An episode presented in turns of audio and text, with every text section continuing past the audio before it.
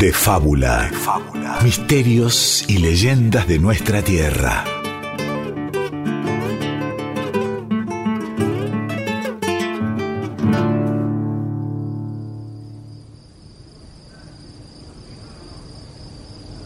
Hace mucho, mucho tiempo, el sol pega fuerte en las tierras que cruza el arroyo Cuñapirú. Por un sendero de tierra que bordea el arroyo, viene caminando Catú, quien se detiene un momento, se saca el sudor de la frente con el dorso de la mano y mira hacia atrás. Allí, a unos pocos pasos, lo sigue Neri, su hija de ocho años, montada en un burro. La niña se sujeta, tal cual le había enseñado su padre, de las correas y los pelos del animal. Vamos, mija, denle un golpecito al chambalay para que no se retrase. Que tenemos que llegar a lo del abuelo antes de que anochezca. Catú apura el paso y se queda tranquilo, porque escucha como los pasos del burro de atrás golpean con más ritmo.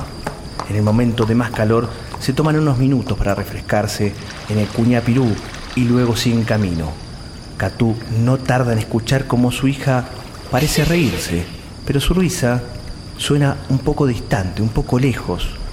Cuando se da vuelta descubre que se ha retrasado, aún más que antes. Neri, debes apurarte. Las sombras están cada vez más cerca. Eh, pronto no veremos nada.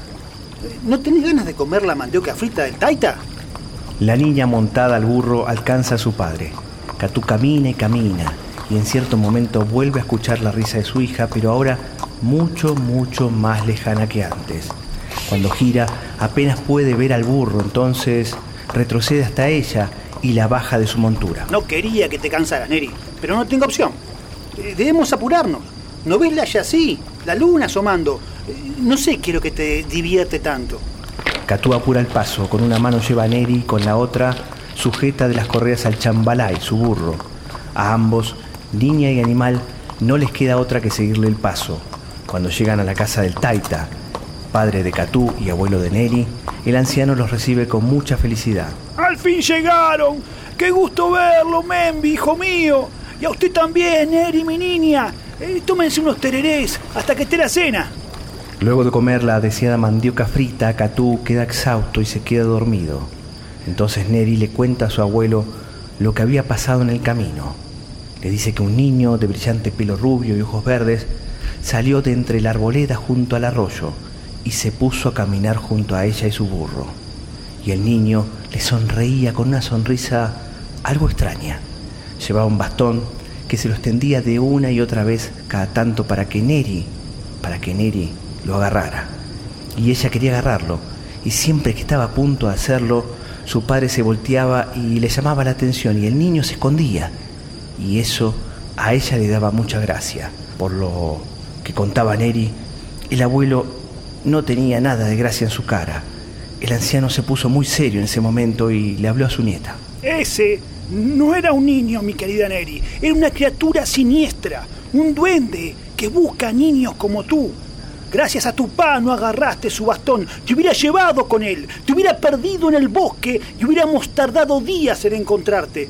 Eh, recuerda su nombre, porque el saberlo puede salvarte la próxima vez. Ese duende se llama... Entonces Catú, que se estaba despabilando, escucha al final de la charla, mira a Neri, a su hija, y le dice, Ese niño no era un niño, era un duende, era el Yací Yateré.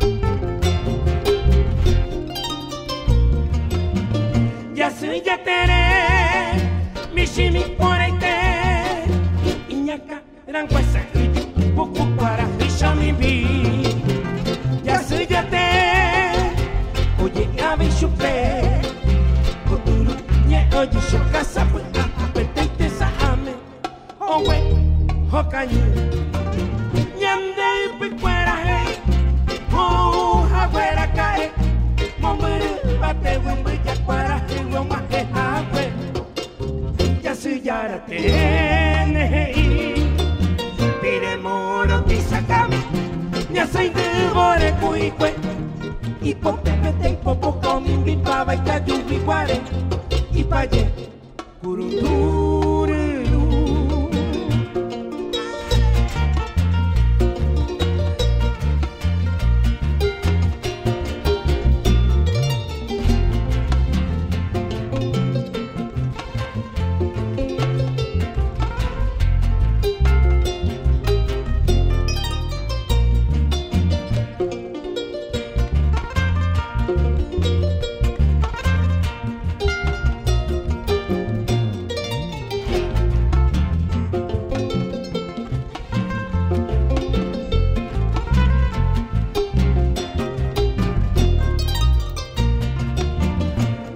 ya soy ya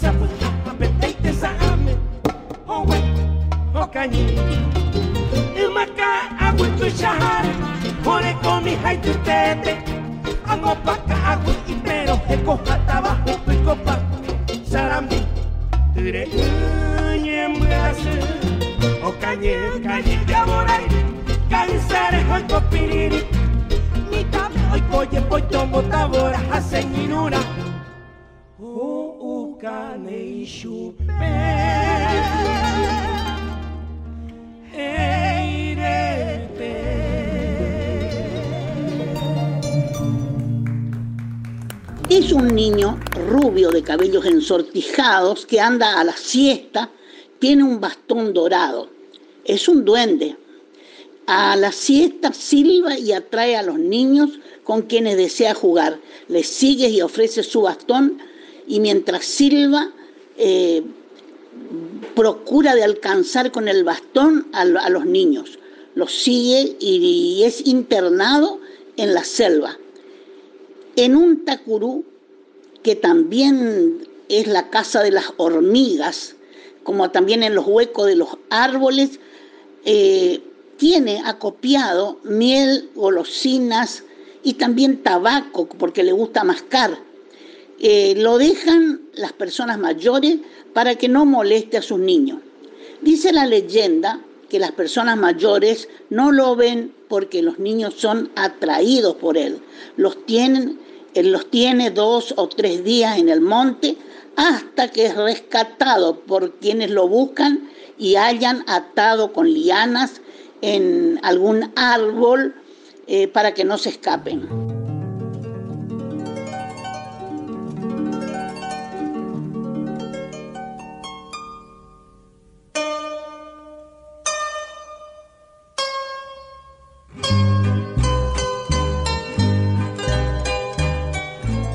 Escuchábamos al grupo paraguayo Los Corales cantando en guaraní su canción del Yací Teré y luego a Norma Catalano, escritora y gerontóloga misionera, que ha recopilado en las leyendas de su tierra en un libro que se basó en el relato oral de los posadeños adultos mayores que ella cuidó. Se llama El legado de mis mayores. Grande Norma realmente porque eh, ya la hemos tenido en otras oportunidades contándonos del lobizón, ¿no? Exacto. Pero bueno, estamos con Guillermo Barrantes y soy Diego Ruiz Díaz para contarles un poquito más del Yací Yateré, este mito misionero, ¿no? Pero también de Paraguay, de Corrientes, de por ahí, de esa zona Guaraní, litoral. exacto, de la mitología guaraní. Este, ¿Qué tal, Diego? ¿Cómo te va? Eh, y recién nombrabas al lobizón, y vos sabés que hasta se podría decir que el Yací Yateré es hermano del lobizón, porque el origen ¿sí? mitológico guaraní, eh, ya lo, lo nombramos aquella vez, tiene que ver con Tahuí Queraná. Taú, este demonio, este señor del mal que se enamora de esta aborigen hermosa, Queraná, la rapta y tienen siete hijos malditos. ¿sí? El último es el Luisón, eh, el Lobizón, ¿no? después convertido en, hombre lobo, eh, nuestro. Y el cuarto hijo maldito de Taú y Queraná es justamente el Yací Yateré, según los guaraníes. Eh, y tenemos muchas versiones, la verdad, muchas. Eh, vamos a escuchar algunas en este de fábula. Eh, y hay versiones hasta, hasta que tienen que ver con, con lo histórico, ¿no? Y que hablan de que el origen de la figura de este Yacilla Teré, este duende, este, algunos dicen que rubio, otros pelirrojo, eh, de ojos claros, ¿no? Que tiene mucho que ver con la luna, Yací es luna en guaraní, eh, vendría un poco a, simbolizar a, los hijos de los vikingos. Voy a decir, pero ¿qué tiene que ver un vikingo con una leyenda guaraní? Bueno, está esta versión histórica de que los primeros que llegaron al continente americano no, fue Colón, no fueron los españoles, sino que fueron los vikingos, ¿no? Entonces, un eco, ¿no? De aquellos primeros aventureros que llegaron al continente, tal vez sea el mito del Yacilla Tereno, un hijo vikingo, rubio, ojos claros y demás. Algo más cercano, una antropóloga que hemos dialogado hace muy poquito también para hablar justamente del lobizón y otras cuestiones, del pompero también, que es un mito misionero, nos decía que el yací posiblemente puede llegar a ser la imagen del niño Jesús que distribuían los jesuitas, ¿no? Claro, Las este, si se quiere, lugares donde, claro, exactamente, estampitas o cuadros, imágenes que tenían los jesuitas en las reducciones, ¿eh? que llegó justamente a la imagen, a los guaraníes, ¿no? a ver los guaraníes, ese, ese niño rubio, de rulitos en algunos casos, otros no, pero bueno, ese niño rubio podría llegar a ser eso, o podría llegar a ser también la gringada, ¿no? como le dicen allá, o sea, este, los inmigrantes ya muy posterior, no estamos hablando ya más cercano a, este tiempo, por así decirlo, que justamente han llegado a misiones este, en gran medida, ¿no? Podría llegar a ser ese también el origen, varios orígenes de así Yateré, ¿no? Sí, un abanico, viste, mítico este, y histórico también, ¿no? Es muy interesante y, todo en ese cuerpito pequeño de este muchacho que supuestamente rapta a otros niños, porque para los guaraníes es, es un duende de la siesta y no va más allá de eso.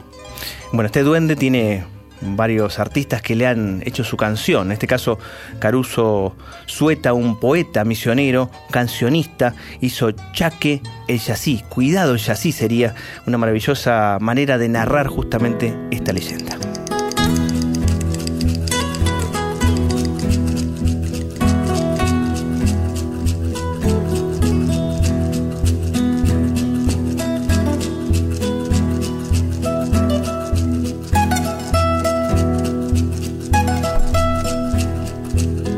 La siesta tensa su verdor al tibio aliento de un silbido.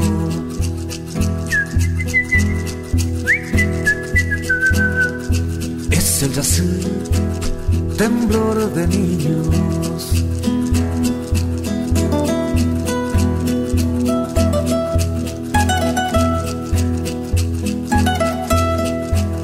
Chacal yacer Chemitai, no imita su silbo.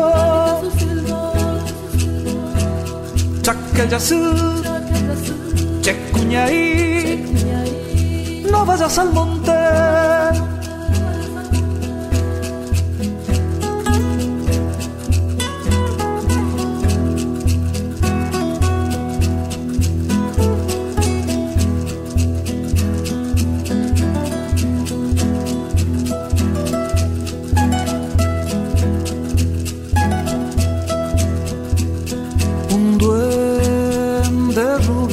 Bastón, hijo del sol y de la luna.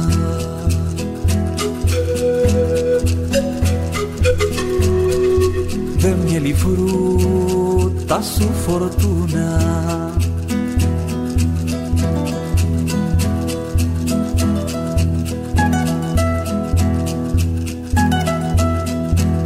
Chacayasú, sin lastimar la naturaleza. Silbando el yateré me extraviará eternamente.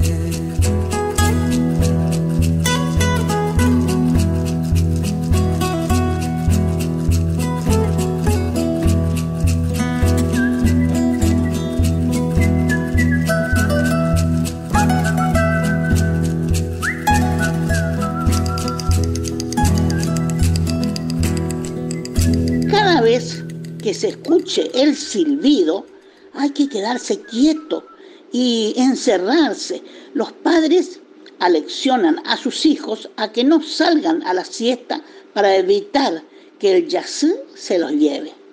También suele enamorarse de las jovencitas, quienes eh, a los nueve meses dan a luz a un niño parecido al Yacyyateré, con sus mismas costumbres, por lo que desaparece del hogar y se interna en la selva. De fábula, se enciende el fogón y crepitan las historias. Y tras escuchar justamente al Chaque Yací por Caroso Sueta, este poeta misionero, escuchábamos también nuevamente a Norma Catalano, esta escritora posadeña, ¿no? que se ha tomado el trabajo justamente de recopilar de manera oral y a través ahora de un libro, obviamente, esta leyenda y otras leyendas más de su tierra. Y ahora vamos a escuchar a la correntina, Silvina Escalante, cantándole también al Yací Yateré.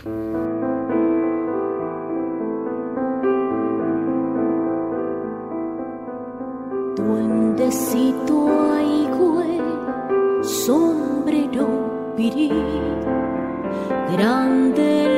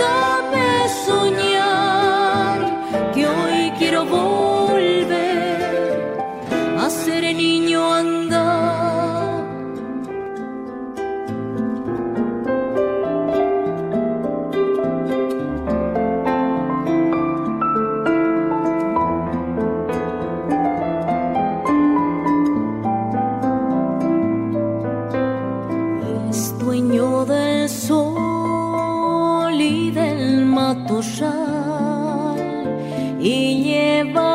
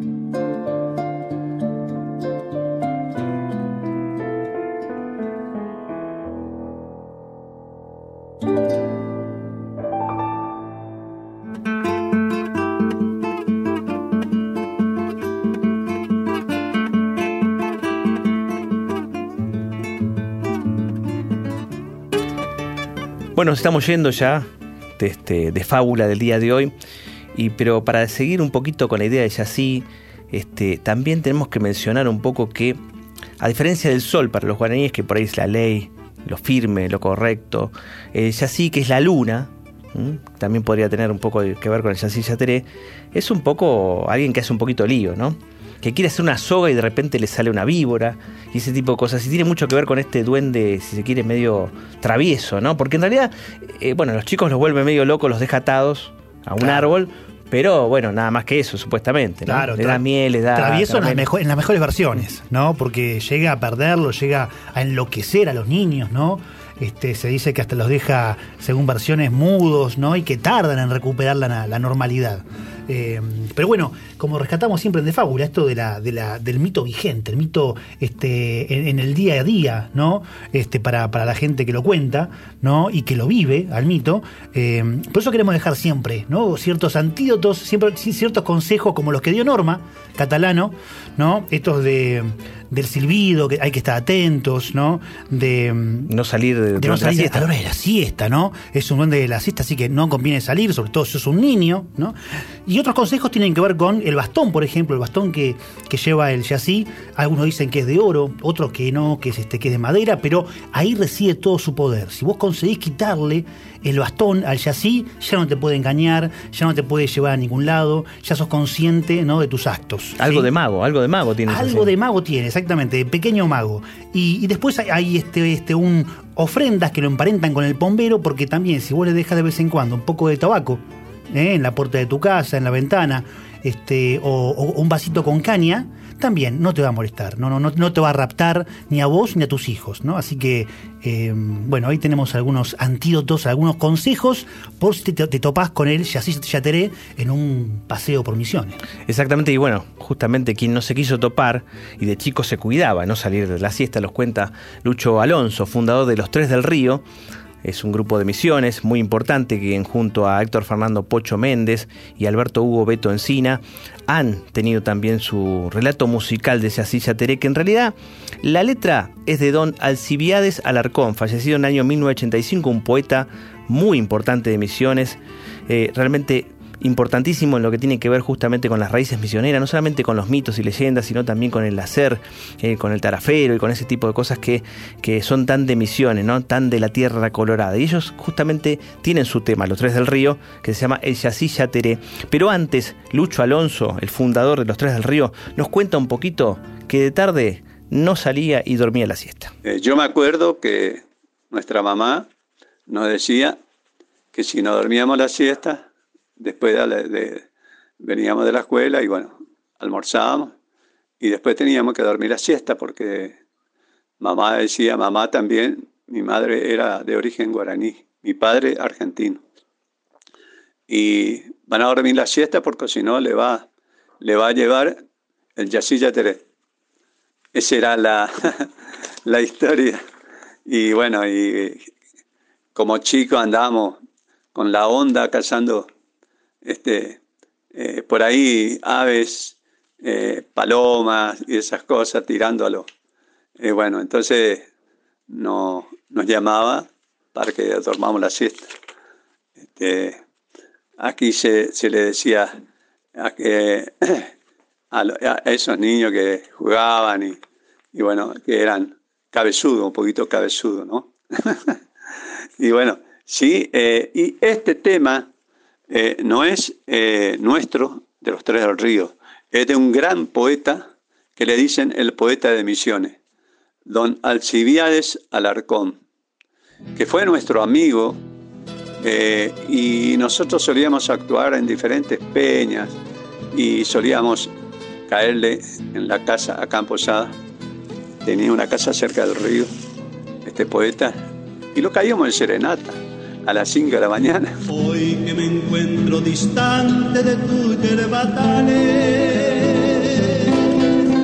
siento la brisa templada de tu Paraná.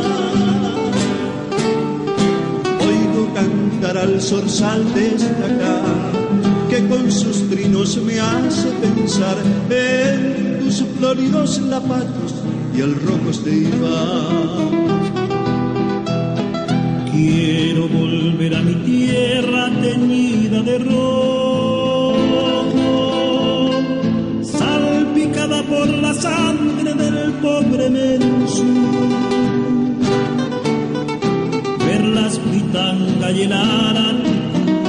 que madurando junto al guabichú cuelgan sus ramas en saltos como el iguazú.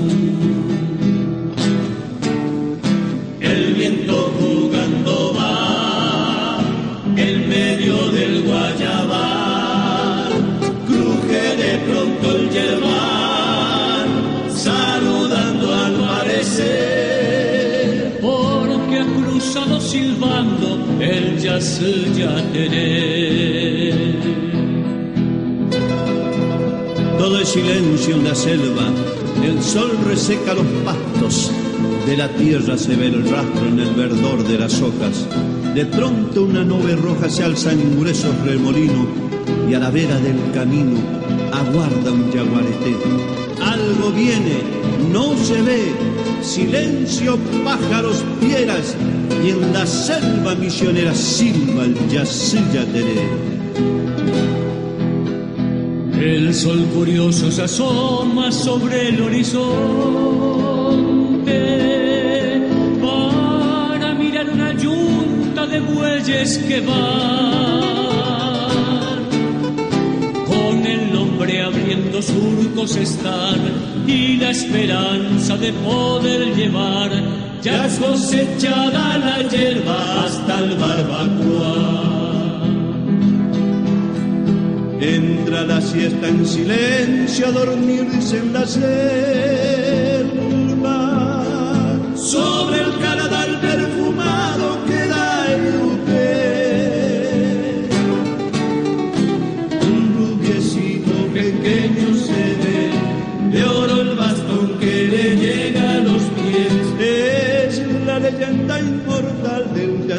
El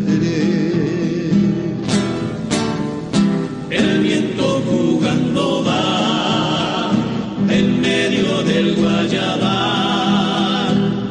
De pronto el yerbal, saludando al parecer. Porque ha cruzado silbando el yateré. Porque ha cruzado silbando